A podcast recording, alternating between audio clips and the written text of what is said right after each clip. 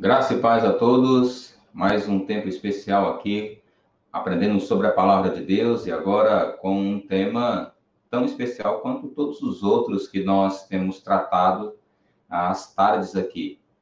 É, quero agradecer a Deus por mais uma oportunidade de poder expor um pouco da palavra dele e hoje com mais um grande desafio, mais um desafio importante para a nossa vida como cristãos, que é conhecer a Deus a nossa série aí de conhecer o Senhor, conhecer mais de Deus, conhecer mais dos atributos de Deus, Deus como nosso Senhor. A gente vai começar hoje e terminar no próximo sábado a essa minissérie aqui a respeito de Deus. Bom, ah, como sempre, nós vamos orar e vamos compartilhar aqui desse tema. E a minha oração é que Deus fale ao seu coração e que esse tempo aqui não seja apenas um momento em que você ah, apenas fique com essa questão de reter conhecimento, mas que de fato haja aplicação para o seu coração e que você possa tornar prático aquilo que a gente vai estar expondo aqui na palavra de Deus. Bom, vamos orar, vamos uh, compartilhar esse tempo.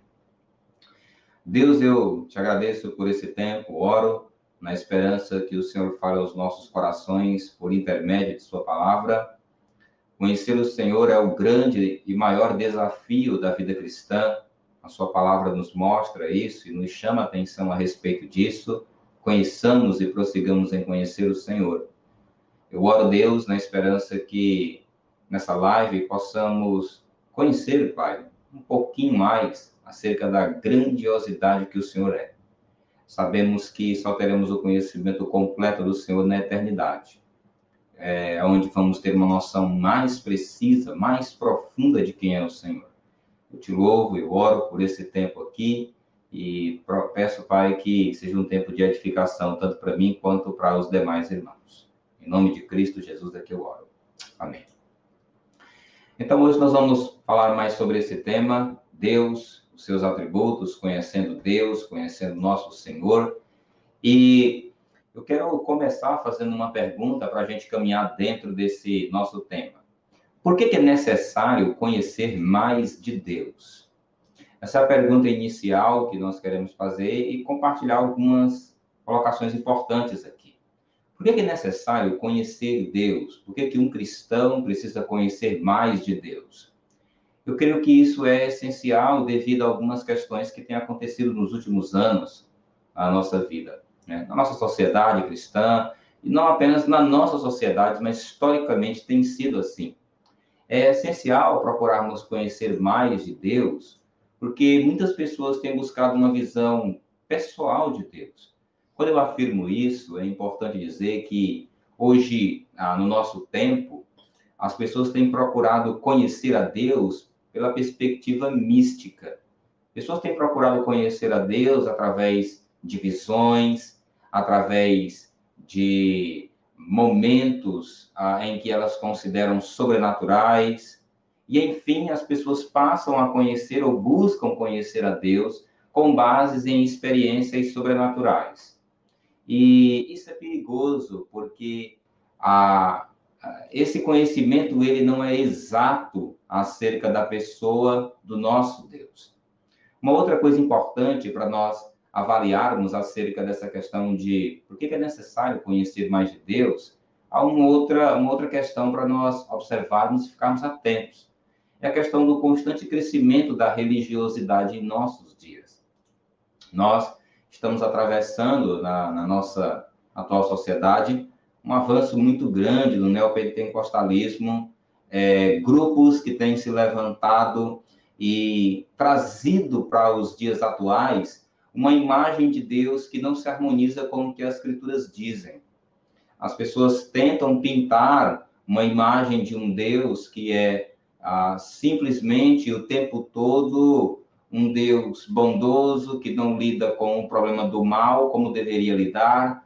E aí você vai tendo uma imagem de Deus que não se harmoniza com o que as escrituras dizem. Você tem, a gente tem visto, né, o tempo todo as pessoas, inclusive nas músicas, passando a apresentar uma imagem de Deus, da forma como ele age, da forma como ele se apresenta, que muitas vezes não está condicionada ao que as escrituras dizem. Então, esse crescimento da religiosidade em nossos dias, ele tem sido uma questão importante para nós caminharmos em ter uma compreensão clara, bíblica, acerca de quem é Deus. É, isso é tão complicado porque se você tem uma compreensão errada a respeito de Deus, isso vai trazer muitos prejuízos para a vida do cristão. Né? Uma compreensão bíblica de Deus vai nos levar a decisões e comportamentos corretos. Aqui já é uma questão da, da importância, da necessidade de se conhecer a Deus do modo correto. Então, ter uma compreensão bíblica de Deus vai nos levar a ter é, atitudes, pensamentos e desenvolver toda uma vida cristã de modo sadio.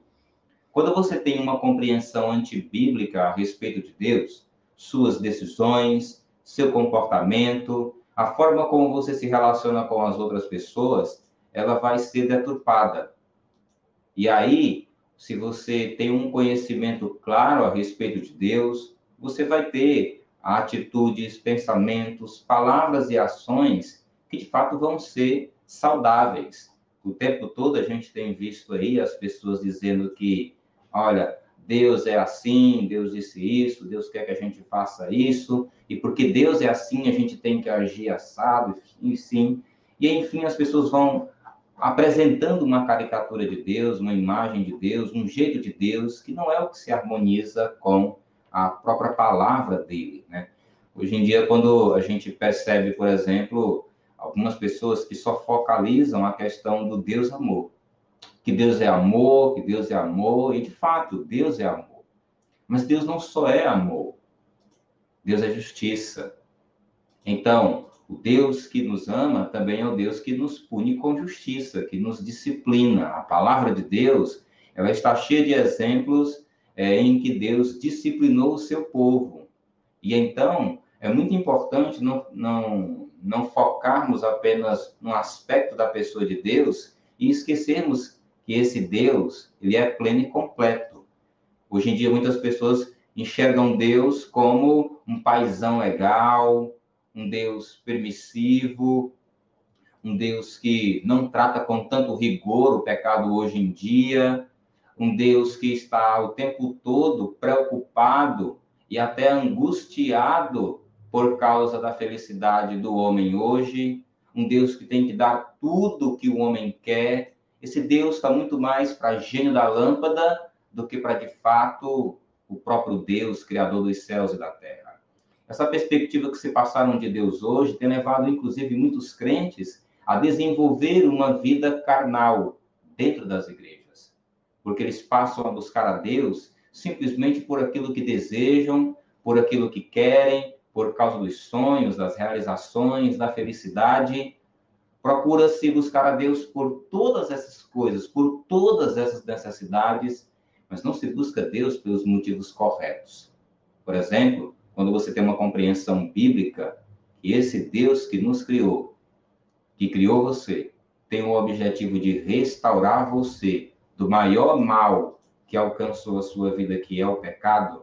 E quando você entende, por causa da santidade de Deus, por causa do que Deus é, a pecaminosidade do seu coração, você vai se render a Ele e vai entender que esse Deus que é santo, que é poderoso, ele é suficiente para restaurar o seu coração, transformar sua vida, perdoar seus pecados. O objetivo de Deus central é a nossa restauração. Bem-estar, felicidade, isso é secundário. Então, por essas coisas é necessário termos uma compreensão clara, bíblica, a respeito de quem é Deus. Então se faz necessária uma outra pergunta. Então, quem é Deus? Quando nós olhamos para a Bíblia, quando nós olhamos para a palavra do Senhor, é muito importante que nós tenhamos uma compreensão clara, bíblica, a respeito de quem Deus é, porque isso vai ser essencial para a sua caminhada como crente. É, tem uma definição a respeito de Deus que é muito bacana, muito importante. Eu quero dar ela aqui para você e a gente destrinchar um pouco ela. Quem é Deus? Deus é espírito pessoal, perfeitamente bom, que em santo amor cria, sustenta e dirige tudo.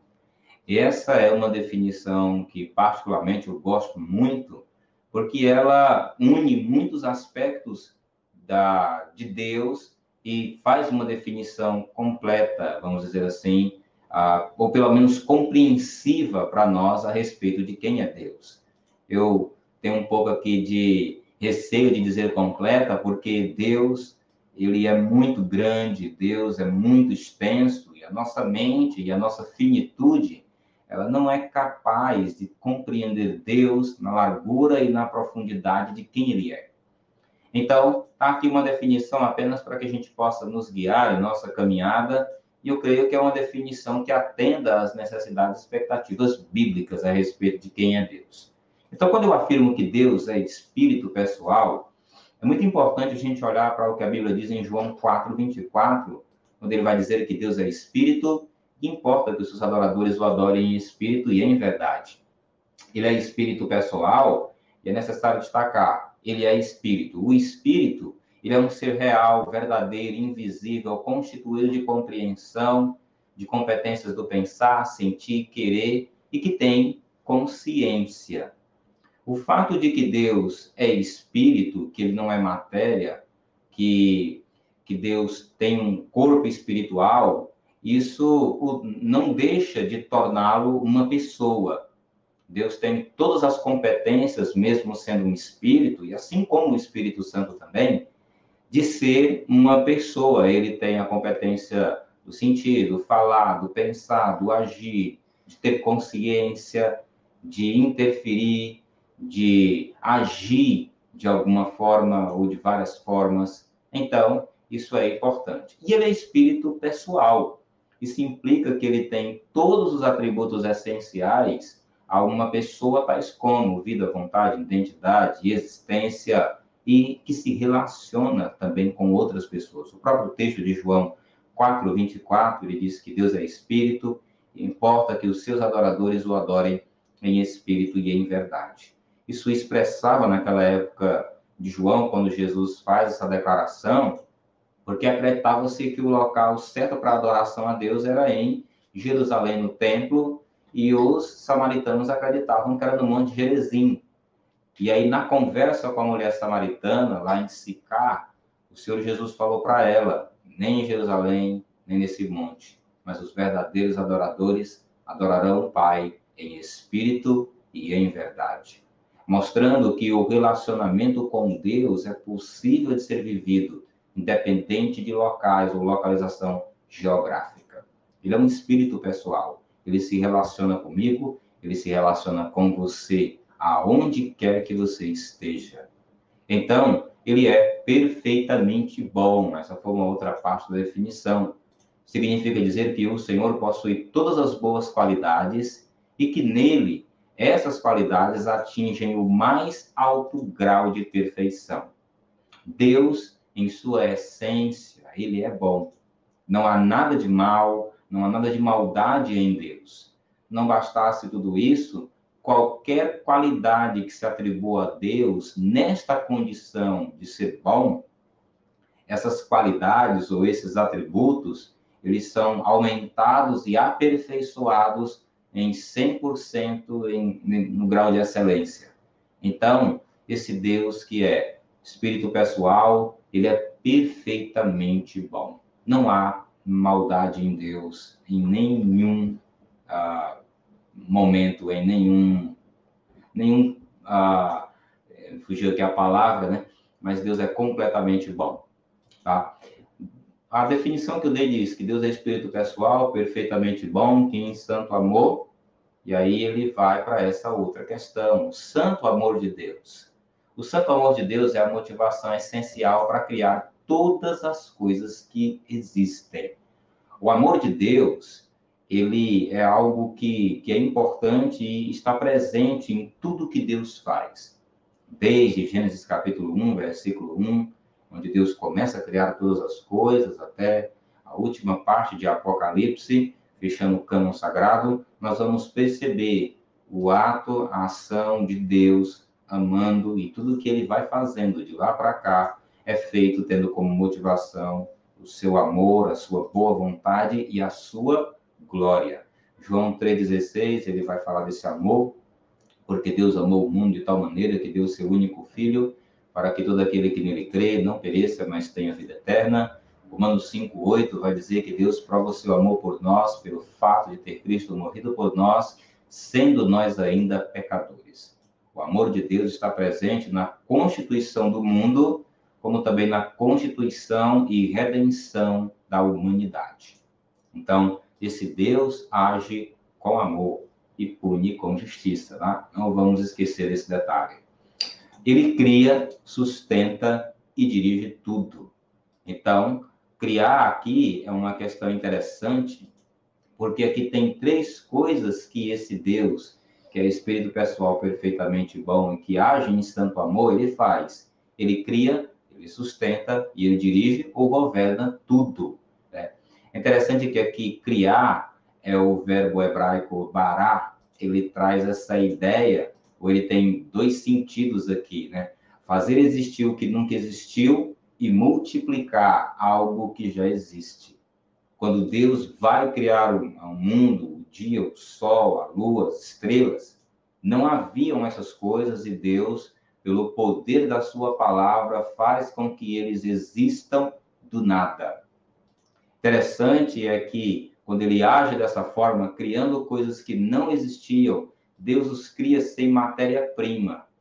Por outro lado, esse verbo traz a ideia que esse Deus, que tem a capacidade de criar as coisas do nada, também é capaz de criar coisas a partir de coisas que ele já criou. Então, quando ele dá a ordem para que os vegetais, para que as plantas nasçam, cresçam, ele faz ah, com base numa coisa que ele já havia criado, que era a terra. Até mesmo o homem, Adão, ele pega o, o barro e ele constitui Adão, e aí de Adão tira uma costela e faz Eva. Então, a gente vê esse Deus criando tudo. Ele sustenta, todas as coisas que existem no universo e que estão posicionadas no local certo, no momento certo, no tempo certo, essas coisas elas subsistem, elas continuam de pé, simplesmente porque Deus sustenta todas essas coisas que ele criou. A nossa vida também é fruto do sustento de Deus. Deus é quem decide e define o dia da nossa morte. Ou se o dia da vida, como também o dia da morte. Ele tem esse poder de sustentar todas as coisas que ele criou. E ele governa, ele dirige tudo. Significa dizer que não vai haver colapso no universo, não vai haver colapso no mundo sem que Deus não permita. Então, esse Deus, que é espírito pessoal perfeitamente bom, que em santo amor cria, sustenta e dirige tudo, ele é o seu Deus. Ele é o nosso Deus. Se você tem Jesus como Senhor em sua vida, então esse é o seu Deus. Agora, é muito importante quando nós olhamos para essa definição acerca de quem é Deus, e só aqui nós temos muitas coisas para trazer esperança para o nosso coração, para os dias de hoje, para os dias de amanhã, para qualquer dia da nossa vida.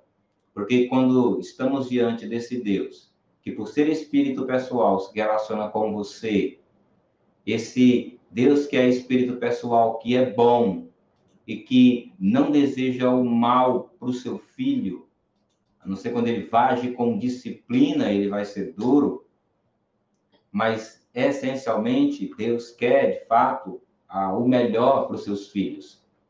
Esse Deus que é santo amor, ele cria, sustenta, ele dirige tudo. Significa dizer que Deus nunca vai perder o controle do seu plano. Deus nunca vai perder o controle sobre sua vida. Nada vai acontecer na sua vida que Deus não esteja ciente, que Deus não esteja a par, que Deus não esteja atento. Esse é o nosso Senhor. Esse é o nosso Deus. Ele sustenta todas as coisas, governa tudo. Isso é importante, irmãos, porque até mesmo o diabo, para tomar uma decisão de agir com qualquer coisa nesse mundo, seja como crente, ou mesmo como descrente, ou para esse mundo, O diabo não faz nada se Deus não permitir.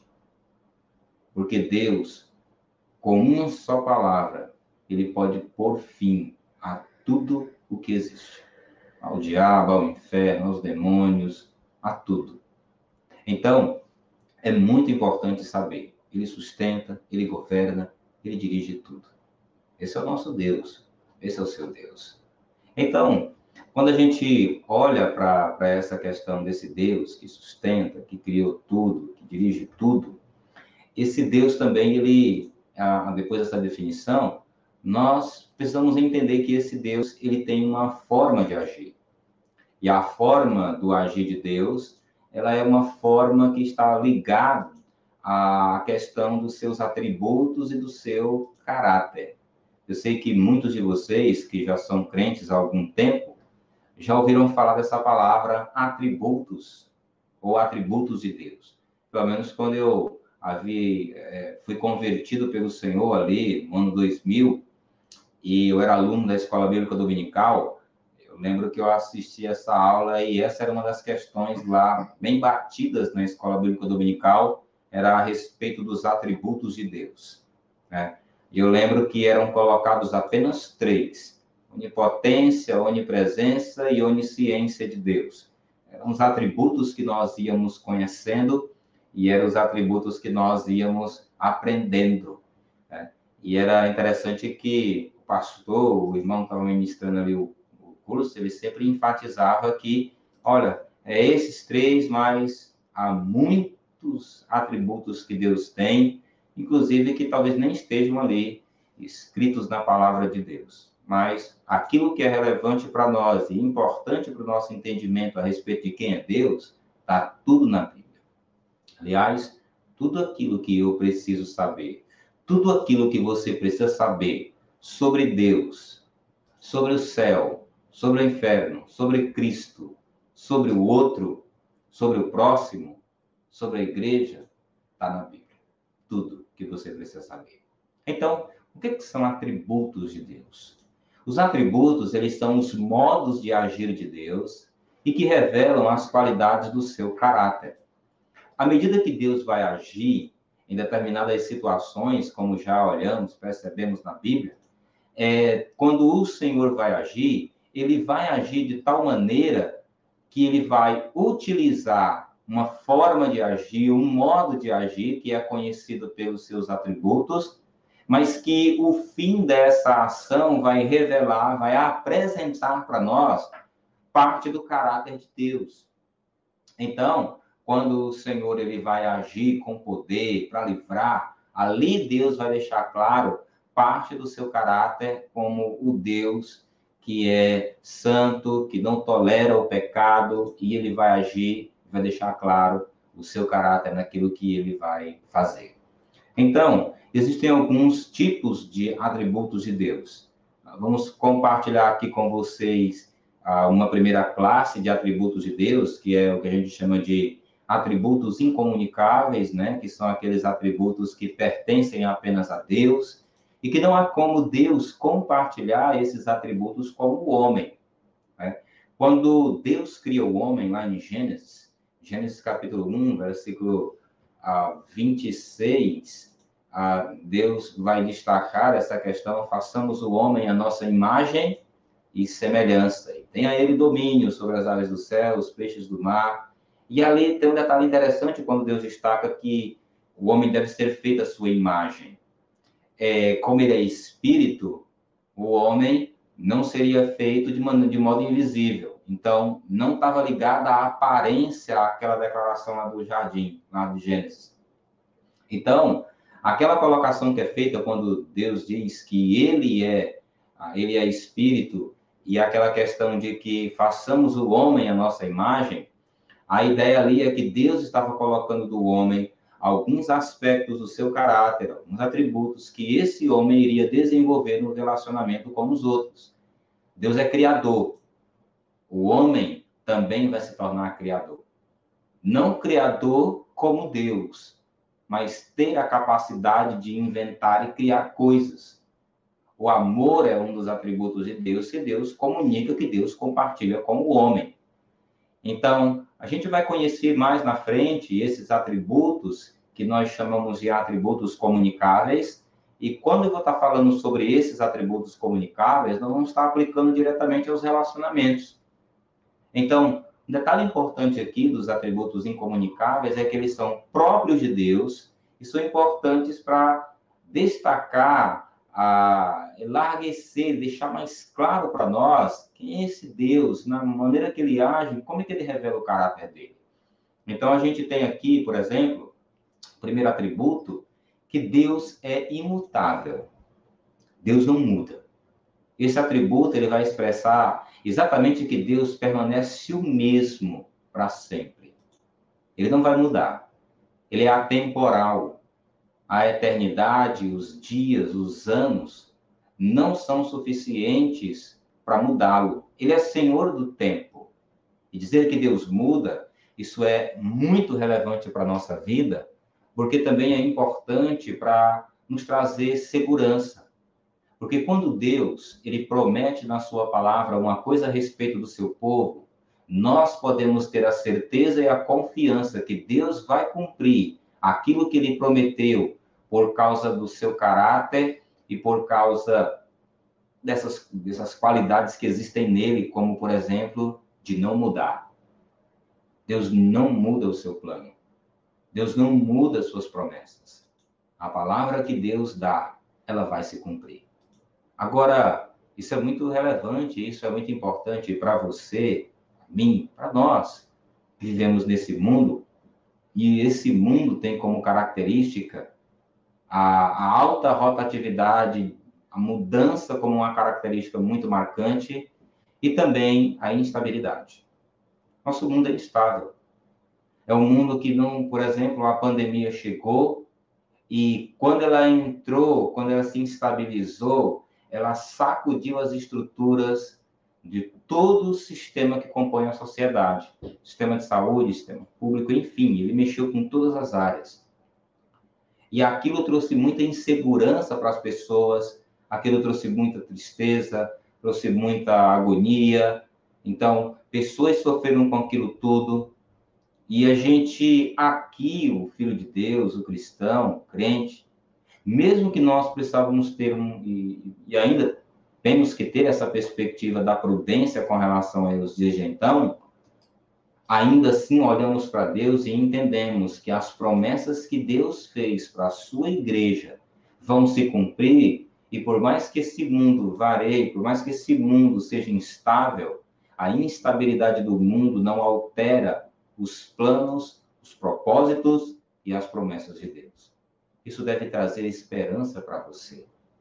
Esperança para que você não fique simplesmente entrando em colapso, que você não, não entre em ah, estados emocionais que vão ser prejudiciais para você. Quando você entende isso aqui, Deus deu promessas para a sua igreja. Deus deu palavras para a sua igreja. Inclusive, ele disse que as portas do inferno não prevalecerão contra a igreja. O Senhor prometeu que ia cuidar de nós. O Senhor prometeu que ia tirar a sua igreja aqui da terra antes do período da tribulação. Esse Deus fez promessas e ele não muda.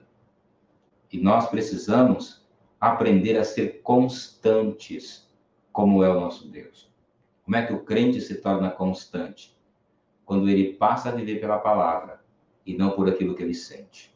Você não pode ficar escravo ou refém do que você sente. Você precisa se voltar, memorizar a palavra, olhar para a palavra, aprender o que as escrituras dizem, e você vai se tornar uma pessoa constante, como constante e imutável é o seu Deus.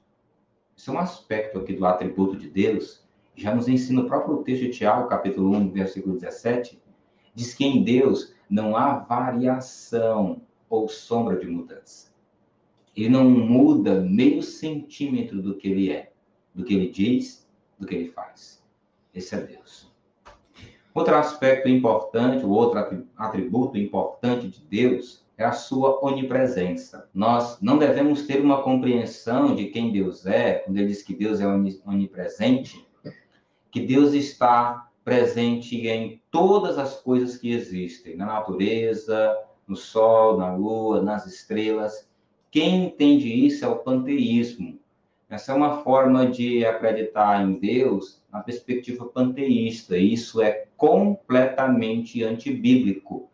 Porque se você entender que Deus, por exemplo, ele está presente nas águas, nos rios, os rios se tornariam divinos e seriam deuses. E aí a gente teria um problema, porque teria mais de um Deus.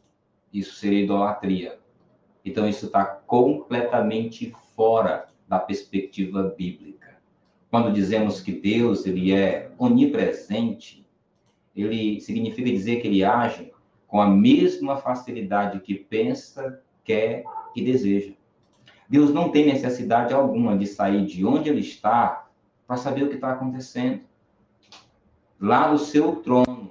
É como que a ideia de um círculo com um ponto no meio desse círculo. Então, dali dá para se enxergar tudo ao redor. Deus é aquele que presencia todas as coisas. Nenhuma das coisas que existe no mundo hoje está oculta aos seus olhos. Ele vê tudo. Os olhos do Senhor estão em todos os lugares contemplando os maus e os bons. Provérbios 15, 3.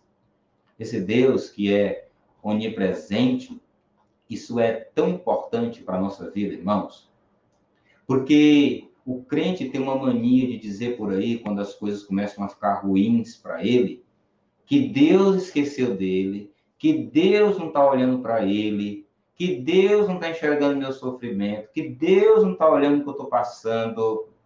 Quando você diz isso, você está simplesmente murmurando e até blasfemando de Deus. É como se você estivesse dizendo que Deus ele não é onipresente, que ele não está ali, que ele não está olhando, que ele não está vendo. Que ele não está presente, porque ele simplesmente não está fazendo aquilo que você quer.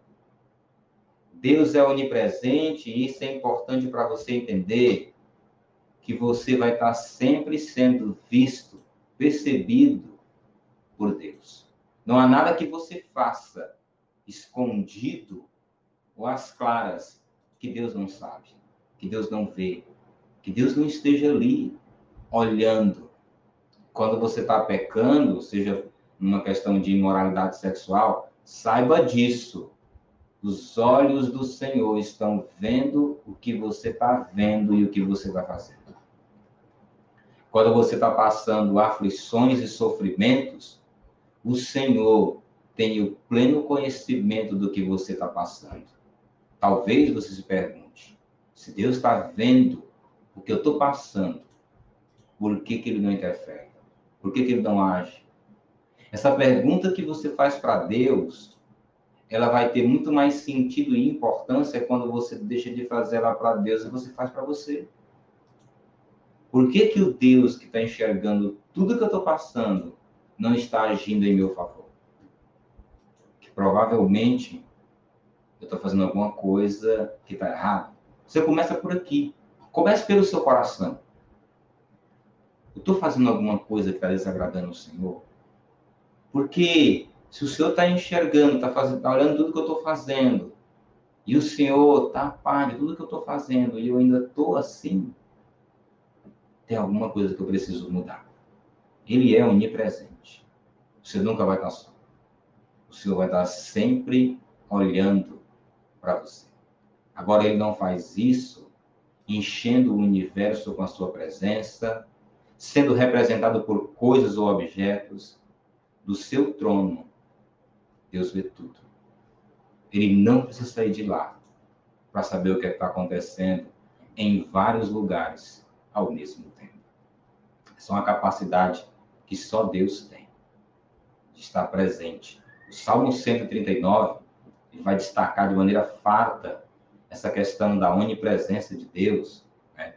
O próprio Davi ia destacando: você faça a minha cama lá no fundo dos mares, na alvorada, aqui, acolá, Deus está lá, o seu Espírito está lá, e ele vai mostrando constantemente que esse Deus é onipresente.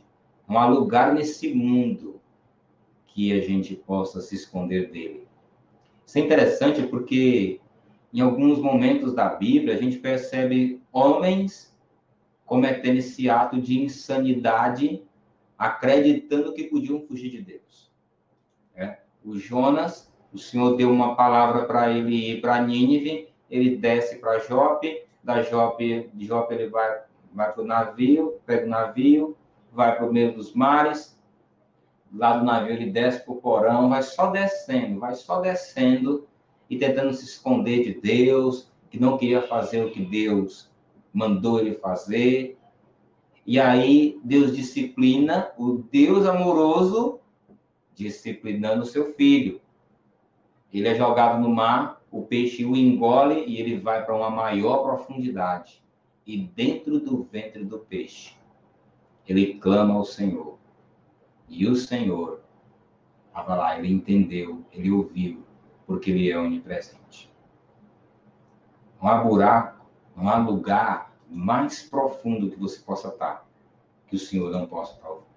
Até mesmo essas situações que você cria na sua vida, você precisa olhar para esse Deus onipresente. Também ele é onipotente. Esse é um outro atributo de Deus. Há dois tipos de onipotência de Deus. E a gente está caminhando aqui para o, o fim.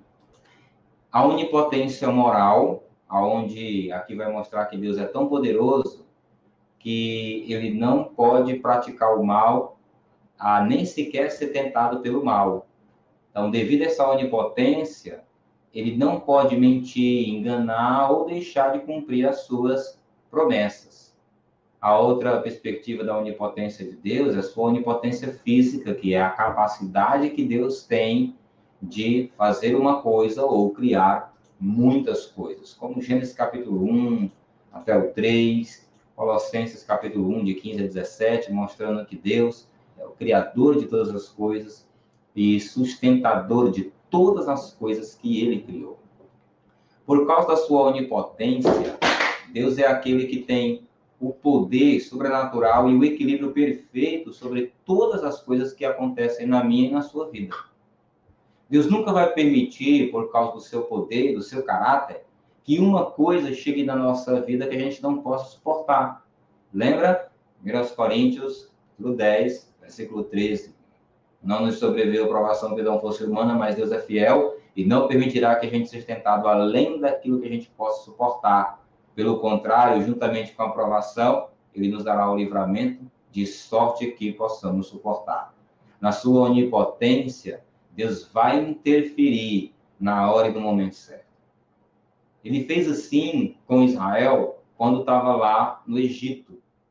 Ele interferiu com a sua mão poderosa, com seu braço forte, com o seu poder. Ele havia feito uma promessa para Abraão que daquele povo, aquele povo seria uma grande nação.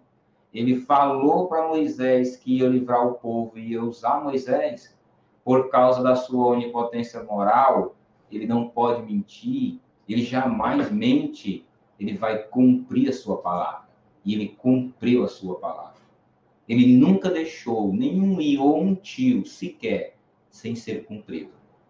Esse é o nosso Deus, e isso deve trazer esperança para o seu coração, irmão, especialmente quando você lida com ansiedade, quando você está lidando com esses pecados no seu coração.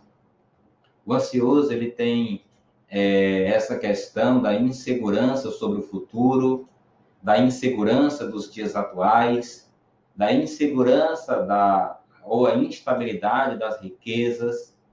O ansioso é aquele que vai criando um castelo para ele, vai criando um reino para ele, onde ele é o Senhor e ele tem o controle de tudo. Quando é que a coisa fica feia para ele? Quando é que a ansiedade explode? Porque o reino dele começa a desabar. As coisas começam a ir por água abaixo. E quando ele vê tudo caindo, ele entra em desespero.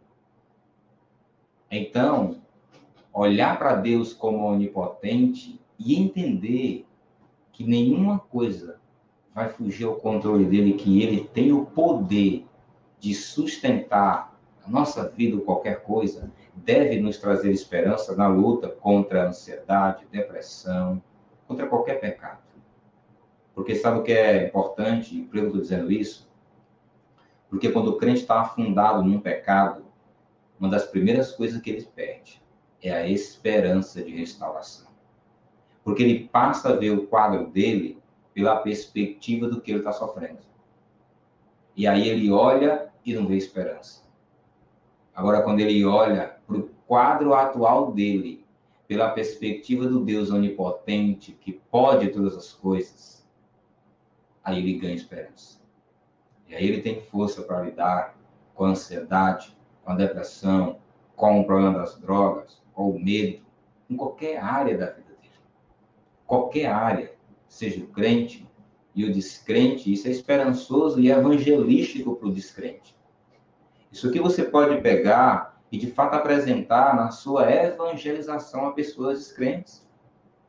Em vez de ficar focado no evangelismo, na exaltação do pecador, você deve exaltar o Criador, o Deus Todo-Poderoso, e mostrar para aquele pecador, para aquela pessoa que está lidando com um vício, que aquele vício que ela está lidando não é maior, não é mais poderoso do que o Deus. E quando você apresenta esse Deus onipotente, isso vai trazer esperança para ele. Isso vai trazer esperança para o coração dele. Não há pecado nesse mundo que Deus não seja maior e mais forte para vencer. Então, meu querido irmão, meu amigo, você que está ouvindo, vendo essa live, é muito importante você olhar para a onipotência e entender que isso é essencial para a sua sobrevivência. Até mesmo no seu casamento. Mas uma onipotência de Deus no casamento é. Porque quando você olha para o seu cônjuge e ele está descendo a ladeira do pecado a passos largos, você olha para o cidadão e você não tem esperança que ele vai mudar nunca. Nunca. Aí o que, que acontece? Seja o homem ou a mulher que está ansiando pela mudança do, do outro, você vai interferir na situação, tentar dar o seu jeito, e aí você vai usar o seu braço, a sua força, as suas competências, as suas habilidades para tentar resolver o problema. E aí o que, que vai acontecer? Enfado, canseira, estresse, desânimo, desesperança, porque você já usou tudo que você tinha. Só faltou uma coisa, e a mais importante: ir para o Senhor e ficar no seu canto, na posição que Deus lhe deu para ficar. A da mulher, submissão, a do homem, liderança em amor. Então, a sua esposa não muda, ela é complicada, é como é que é. Qual é a sua posição diante de Deus? Lidere ela em amor. Quando você faz isso, Deus onipotente age. O problema é o seu cônjuge, submeta-se a Deus, a palavra dele, em amor, e o Senhor vai agir. O problema é que você usa sua potência e você acha, talvez até no fundo acredite que você é suficiente para resolver a coisa. E quando Deus age, a coisa é diferente. Então isso é esperançoso para o seu casamento, inclusive. Finalmente, Deus é onisciente. Esse é um outro atributo né, incomunicável dele e essencial para a nossa sobrevivência. Deus tem o conhecimento completo e acabado de todas as coisas. É uma verdade quando nós olhamos para a onisciência de Deus. Deus, ele não tem apenas o conhecimento do passado, ele tem o conhecimento do presente e o conhecimento do futuro. E isso de modo pronto e acabado quando, por exemplo, as profecias são dadas na palavra de Deus, elas se referem a dias futuros e Deus, nas profecias que ele vai dando, algumas ele dá de maneira bem clara como a coisa está pronta e acabada. E que é só uma questão de tempo e o tempo dele para acontecer. Na sua onisciência, Deus nunca é pego de surpresa. Não há pergunta, não há circunstância ou situação que deixe Deus embaraçado ou sem respostas. Na sua onisciência, ele tem o conhecimento completo de todas as coisas. De acordo com Mateus 10, 30, ele sabe até quantos cabelos você tem na cabeça, né? Mesmo que você não tenha tantos. Ele sabe ah, o que, que você vai pensar. No Salmo 139, 4 diz: Ainda a palavra não me chegou à boca, e o Senhor já a conhece toda. É o conhecimento completo e acabado. Deus também sabe o que, que você vai pedir. Lá em Mateus capítulo 6, versículo 8, ele disse que Deus já sabe o que nós queremos antes que nós peçamos. Ou venhamos a pedir a Ele. Deus é aquele que tem um conhecimento completo de tudo. E aqui, mais uma vez, isso é importante para nós. É essencial para a nossa vida. Porque quando nós olhamos a onisciência no nosso relacionamento com Deus, e nós temos Deus como Senhor e Pai das nossas vidas, a gente pode ficar tranquilo, viver a nossa vida, porque esse Deus que tem o conhecimento de todas as coisas, ele vai dar a seu tempo aquilo que a gente precisa. A gente não precisa ficar ansioso, agoniado, preocupado, porque ele tem um conhecimento completo de tudo. O que é importante entender que Deus tem esse conhecimento de tudo, não significa dizer que nós não temos também que fazer nada. Não, vai acontecer como Deus quer, vai acontecer como Deus quer. Mas quando você entende aqui que Ele sabe do que você precisa e o que você vai pedir, quando você ora, a oração ela é um ato de reverência e submissão a Deus. Quando você se curva, quando você ora, você está submetendo a você e tudo que você é a Deus em oração. E o Senhor tem prazer em dar para a gente. Amém? Deus abençoe você. Eu espero que você tenha compreendido todas as coisas que nós compartilhamos aqui a respeito de Deus, a respeito da sua onisciência, da onipotência, uma definição clara sobre quem é Deus. Isso tudo é relevante e é importante para a nossa vida conhecer mais de Deus. Conhecer mais de Deus nos ajuda a caminhar de modo bíblico, coerente e seguro num mundo de caos, nesse mundo inconstante que nós estamos vivendo. Vamos ver aqui algumas perguntas para a gente poder ah, compartilhar com vocês. Ah, considerando que Deus não muda, como podemos entender que Deus se arrepende, como diz a palavra que ele se arrependeu de ter feito o homem? Gênesis 6, 6. Aquilo é interessante porque quando a palavra aparece, ou essa expressão arrepender-se, não é necessariamente que Deus de fato estava arrependido no sentido que nós conhecemos hoje. Que o arrependimento, e esse é o perigo quando a gente vai olhar para alguma palavra na Bíblia, a gente interpreta o que aparece lá com o sentido que se tem hoje.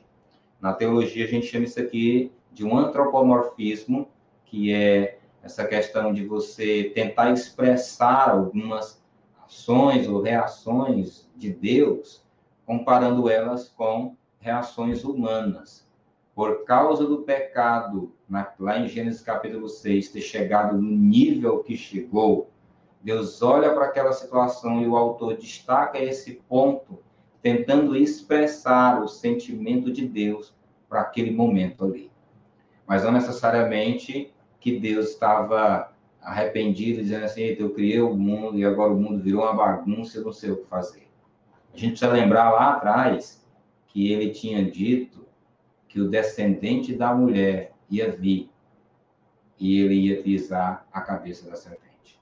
Então, ali o Senhor não perdeu o controle do seu plano.